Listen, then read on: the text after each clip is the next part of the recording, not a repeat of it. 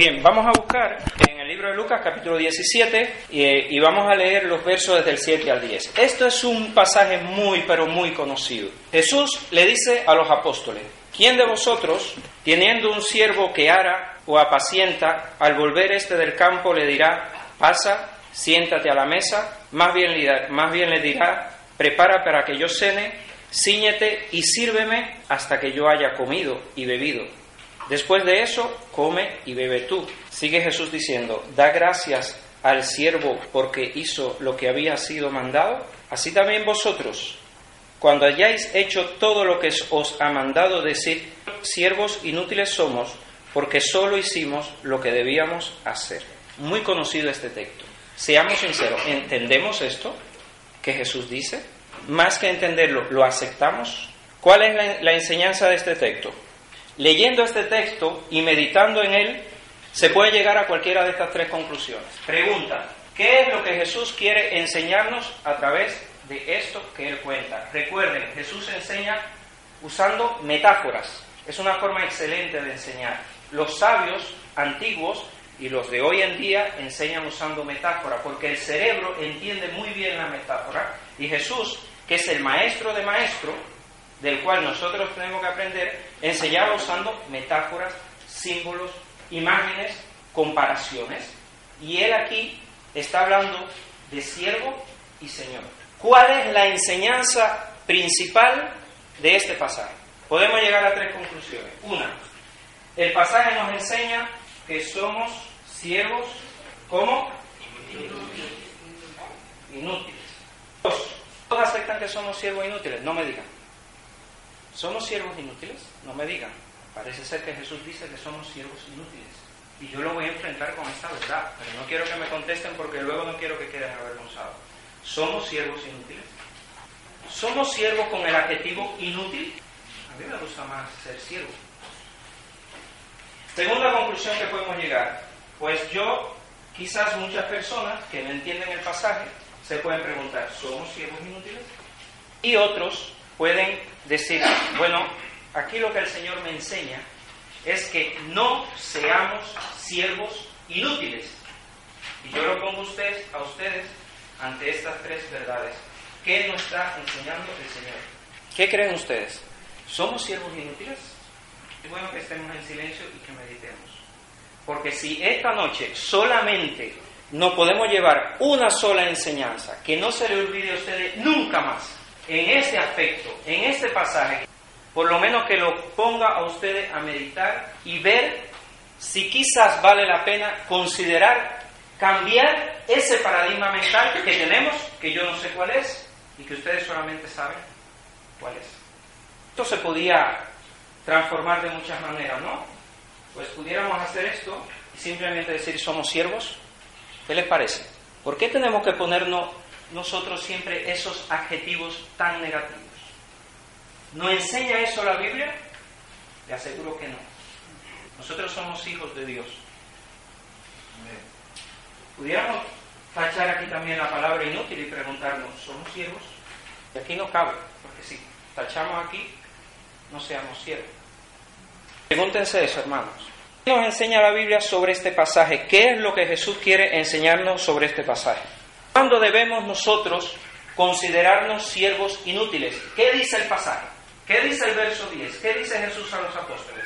Así también vosotros, cuando hayáis hecho todo lo que os ha sido ordenado, decid, siervos inútiles somos. ¿Cuándo tenemos que considerarnos siervos inútiles? ¿Qué dice Jesús? No dice que cuando hagamos, cuando hayamos hecho todo lo que se nos ordene que hagamos. ¿Y qué tal si hacemos más de lo que se nos ordena que hagamos?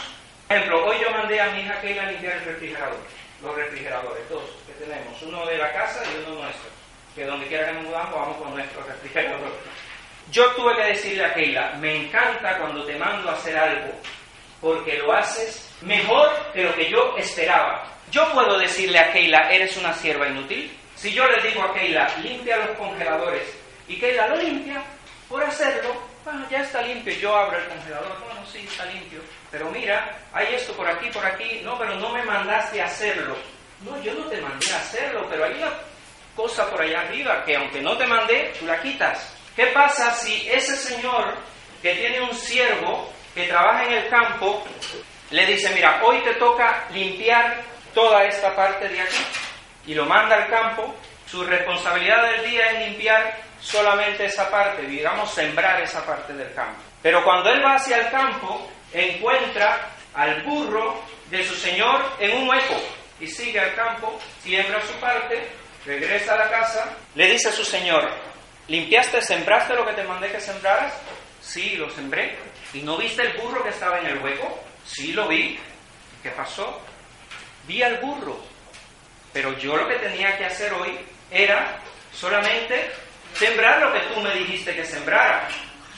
¿Qué le va a decir el Señor? Eres un siervo inútil. Eso es lo que está enseñando el Señor. Somos siervos inútiles cuando solo hacemos lo que se nos ha pedido que hagamos. Pero vamos a ver si eso lo confirma la Biblia. Porque yo no sé cómo nos ponemos tanto ese calificativo de siervos inútiles y no nos ponemos el calificativo de siervo fiel y prudente. Jesús dice que si nosotros hacemos solo lo que se nos pide que hagamos, nosotros siempre vamos a ser siervos. Pero el Señor quiere que nosotros seamos siervos. Le dejo esa pregunta en la mente. ¿No es mejor ser amigos? Una cosa es mi posición ante Dios y otra cosa es lo que Dios quiere en la relación de amistad conmigo. Dios quiere una relación de amistad conmigo. Si yo en esa relación de amistad con Dios quiero someterse, someterme plenamente a su voluntad, porque sé que Dios es un Dios bueno, maravilloso, grandioso, soy siervo, pero Dios quiere que seamos amigos. ¿Cuál es la diferencia entre una relación de siervo y una relación de amigo? ¿Cuál es la diferencia? Porque el siervo no conoce lo que hace. Ahí está la cosa.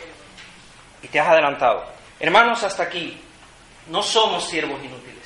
No diga más en su oración que son siervos inútiles. Somos siervos. Y el Señor quiere que seamos amigos. Somos hijos de Dios. Lo que Jesús enseñó al hombre. Si ustedes van a la enseñanza de Jesús, Jesús quería poner al hombre realmente en la posición que el hombre tiene. Somos hijos de Dios.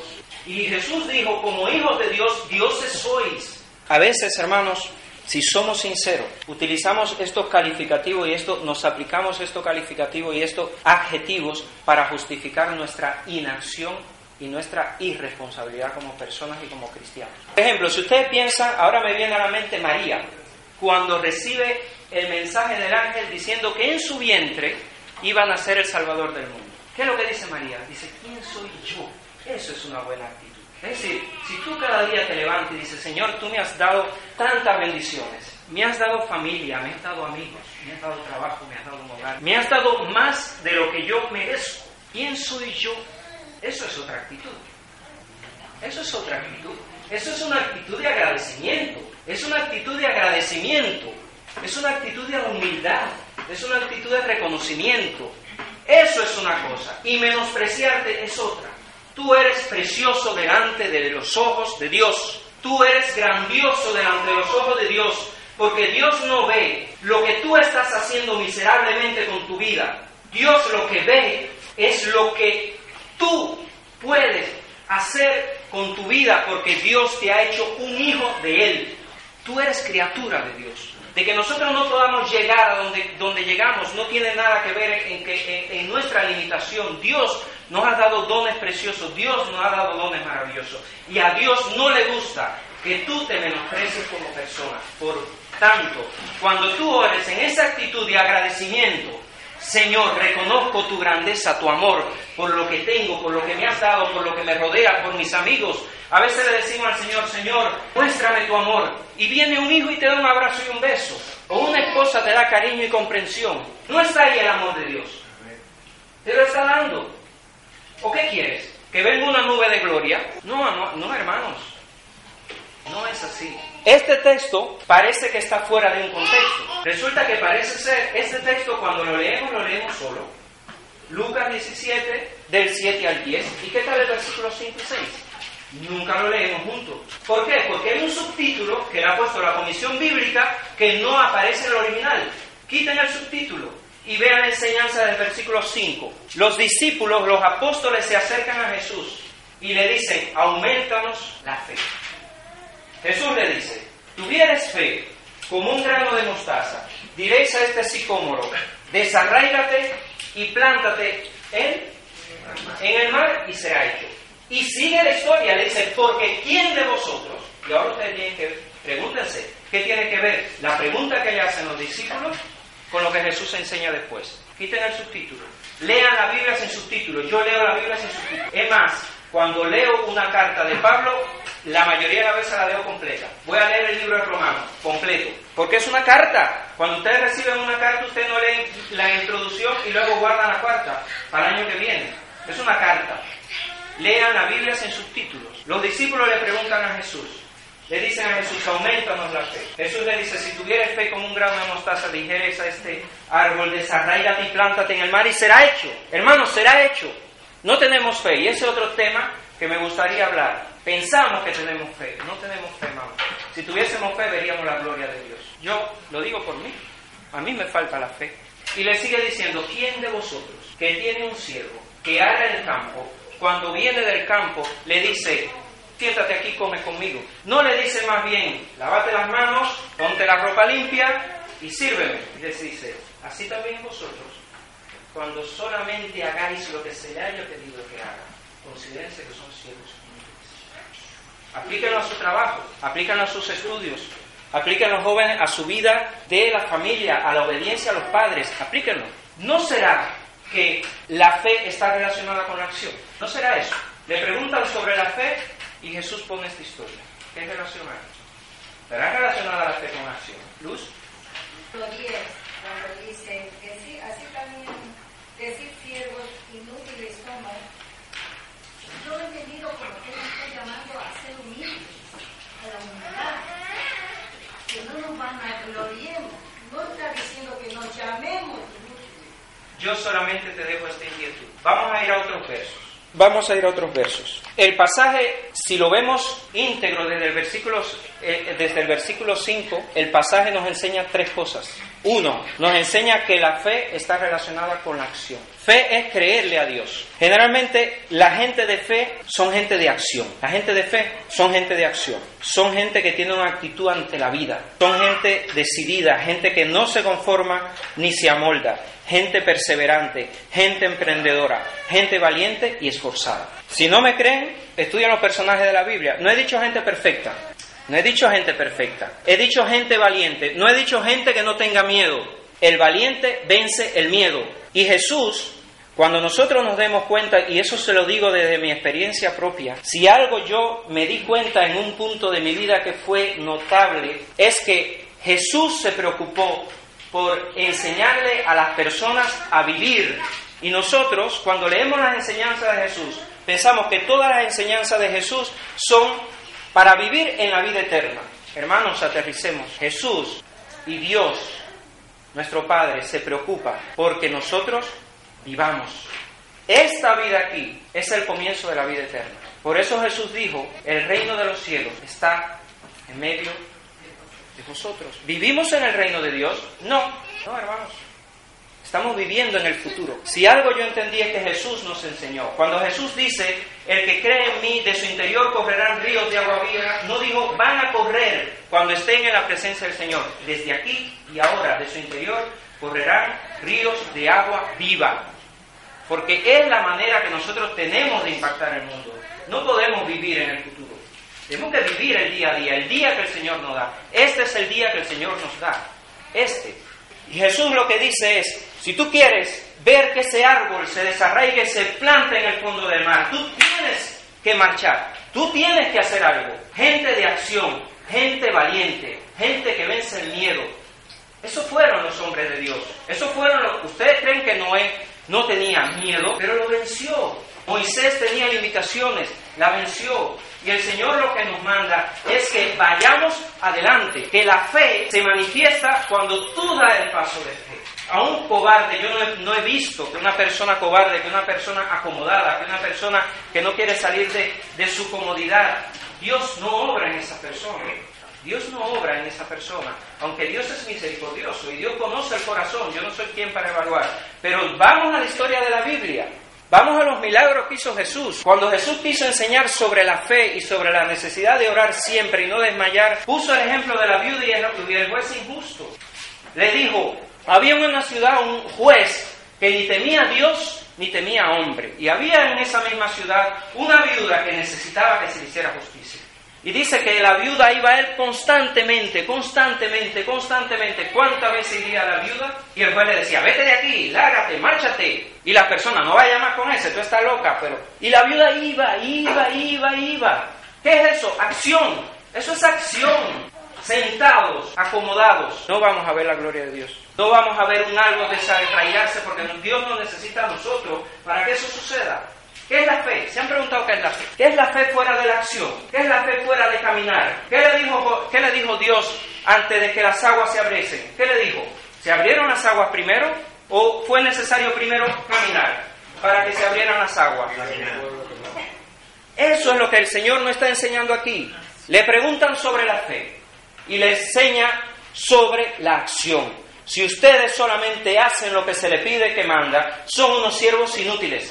Si a ti te piden venir a la iglesia al reparto de comida a las 3 de la tarde y tú vienes a las 3, sabiendo que puedes venir a la 1, porque hay otra tarea que hacer, bueno, está bien que venga a las 3. Otros venimos más tarde. Yo no me pongo de ejemplo. Esto es una enseñanza para mí y yo la comparto con ustedes. Pero en la vida se nos requiere que hagamos más de lo normal. Lo que esa viuda hizo fue algo fuera de lo normal. La mayoría de la gente, mayoría de la gente va tres veces y ¿qué hace? Se rinde. No, mira, el hermano no se rinde nunca. El hermano Guillermo nunca se rinde. Algunos quizás lo critiquen, algunos se rían de él, pero ese hermano no se rinde nunca. Y a lo mejor se muere en esa situación, pero no se rindió. Y es lo que el Señor quiere de cada uno de nosotros. Todos los milagros de Jesús, estudienlo. La gente en la que Jesús operó milagros fueron gente de acción. Todos. Me viene a la mente aquel paralítico que sus tres amigos cuando tuvieron dificultad para introducir por la puerta al, amigo que estaba enfermo, abrieron un hueco en el techo. ¿Qué otros hubieran hecho? ¿Qué hubiesen hecho otros? Si hubiesen ido, no podemos entrar, es imposible. Ellos abrieron un hueco e introdujeron al, al paralítico ante la presencia de Jesús. Fe y acción. Fe y acción. Mi hermano está enfermo. Tuve un tiempo en que oraba, leía la palabra, me iba al campo a meditar y orar. Crecí mucho en ese tiempo. Lo he dejado de hacer. hermano, pues igual a lo mejor al inicio pues se retiró a orar. Ya llega un momento, no, las cosas no funcionan, lo deja de hacer. Hermanos, estoy seguro que si mi hermano se sujeta del Señor, como se sujetó Jacob al ángel y le dijo, hasta que no me bendiga, no te sueltes. Yo estoy seguro que mi hermano queda salvo. Seguro. Porque además esa fe solamente la puede producir Dios. Y Dios no te va a engañar. Pero si no buscamos la fe, porque la fe se busca, se busca crecer en la fe. Porque la fe, ¿qué es lo que es? Conocimiento de Dios. Yo conozco a mi Padre, pero ¿cómo voy a conocer a mi Padre si no dedico tiempo a meditar? A meditar, primeramente, a estar tranquilo, a leer la Biblia, a orar. ¿Cómo vamos a conocer a Dios? La fe está relacionada con la acción. Hay un tercer punto que no me va a dar tiempo a desarrollar, lo voy a mencionar solamente, pero es sumamente interesante porque tiene que ver con lo que ha descubierto la ciencia sobre nuestro cerebro. Y es increíble. La fe está relacionada con la acción. Este versículo enseña que la fe está relacionada con la acción. Nunca lo lean solo. Nos enseña que no somos siervos inútiles. O si ustedes quieren llamarlo de otra forma, no seamos siervos inútiles, si lo prefieren así. Hay algunos textos que no lo voy a leer, Mateo 18, 23, si quieren apuntan, los dos deudores. Jesús dice, el, el reino de los cielos es como, y narra de que había un rey que llamó a, a su siervo a hacer cuenta y había un siervo que le debía una cantidad de dinero que no se podía pagar, vamos, de ninguna manera. Y lo mandó a, meter en la cárcel y a vender, a, vender todo lo que tenía. Y el siervo se postró ante él y le dijo, Señor, ten misericordia de mí. Y el Señor que hizo tuvo misericordia. Pero ¿qué fue él? Como tenía deuda, porque él le había dicho, le voy a, te voy a pagar todo lo que me debes, dije, ahora yo voy a ir con el que me debe a mí y le voy a decir que me pague. Lo hizo, no le quiso pagar y lo metió en la cárcel. Y el rey, que le había perdonado, lo llamó y le, ¿qué le dijo? le dijo, siervo malvado, no inútil. Le dijo malvado, siervo malvado. Mateo 24, 43 3 al 51, se habla de un siervo fiel y prudente. Podemos ser siervo fiel y prudente, ¿verdad? En vez de un siervo inútil. ¿Por qué no? Siervo fiel y prudente. Y también en ese, en ese texto se habla de un siervo malo. En Mateo 25, 14 al 30 se habla de un buen, buen siervo fiel. Sobre poco has sido fiel, sobre mucho te pondré. Entra en el gozo de tu Señor. Pero el problema es que aquí, cuando decimos entra en el gozo de tu Señor, ¿dónde nos vemos? En el cielo. ¿Por qué, hermanos? ¿Por qué? Eso es vivir interesadamente. Eso es vivir la vida siendo interesado, hermanos. No me mueve mi Dios para quererte, el cielo que me tienes prometido, ni me mueve el infierno tan temido para dejar por eso de ofenderte. Tú me mueves, Señor. Muéveme al verte clavado en una cruz y escarnecido. Muéveme ver tu cuerpo tan herido. Muéveme tus afrentas y tu muerte. Muéveme al fin tu amor de tal manera que aunque no hubiera cielo, yo te amara. Que aunque no hubiera cielo, yo te amara. Y aunque no hubiera infierno, te temiera. No me tienes que dar porque te quiera. Pues aunque lo que espero no esperara, lo mismo que te quiero, te quisiera. Eso es verdadero amor. ¿Quién dijo esto? No soy yo, no es mío. ¿Quién es? Teresa de Ávila. Eso es amor desinteresado. ¿Por qué la enseñanza de Jesús siempre la trasladamos a la vida eterna, hermano? La vida eterna es, una realidad, pero tiene que empezar aquí, hermano. Tiene que empezar aquí. Tiene que empezar aquí. Fue algo que yo comprendí hace muchos años. Las enseñanzas de Jesús son para nuestra vida diaria, para que el reino de Dios se manifieste realmente aquí en la tierra. Y luego se hará una realidad total en la presencia del Señor donde ya no habrá maldad. Lucas 12, 37. Se habla de siervos que velan. Pero qué curioso, ese sí vamos a leerlo. Lucas 12, 37. Bienaventurados aquellos siervos a los cuales el Señor, cuando venga, halle velando. De cierto os digo que se ceñirá y hará que se sienten a la mesa y vendrá a servirles. ¿Habían leído ustedes alguna vez este texto paralelamente al texto de Lucas 17? ¿Alguien me lee Lucas 17, 10? Y, y Cristi me lee primeramente eso. Léalo bien alto que se escuche. Primero Lucas 17, 10. Así también vosotros, cuando hayáis hecho todo lo que os ha sido ordenado, decid, siervos inútiles somos, pues lo que debíamos hacer, hicimos. ¿Y ahora? Bienaventurados aquellos siervos a los cuales su Señor, cuando venga, halle velando.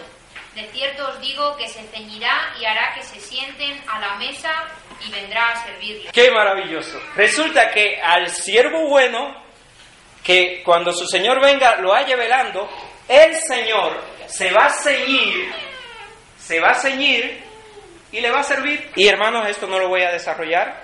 Lo tercero que nosotros podemos aprender de todo esto que hemos dicho es que es mejor ser, es mejor ser amigos que siervos.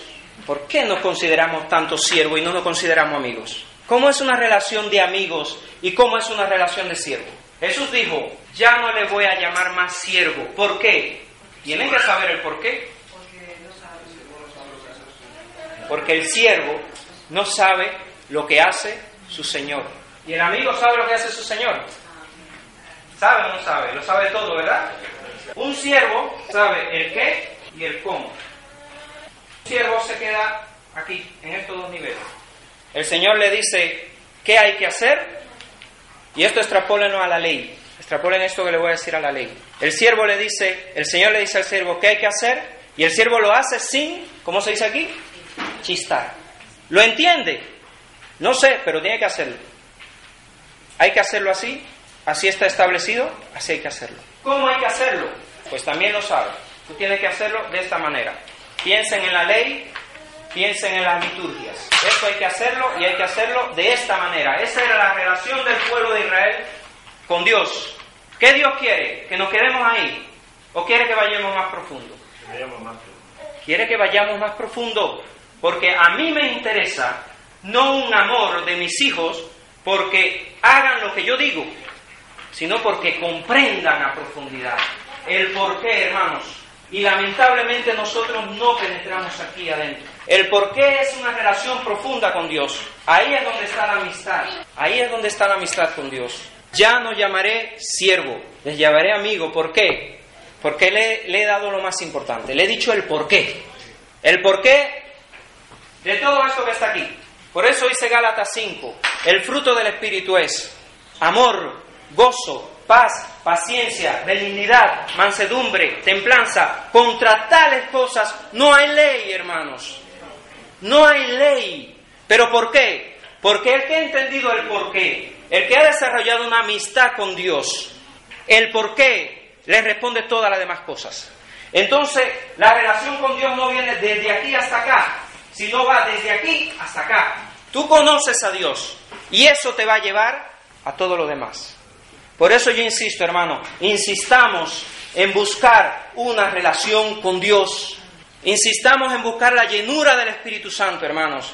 Porque ¿qué va a pasar en una persona que se manifieste amor, gozo, paz, paciencia, mansedumbre, templanza, dominio propio? ¿Qué va a pasar?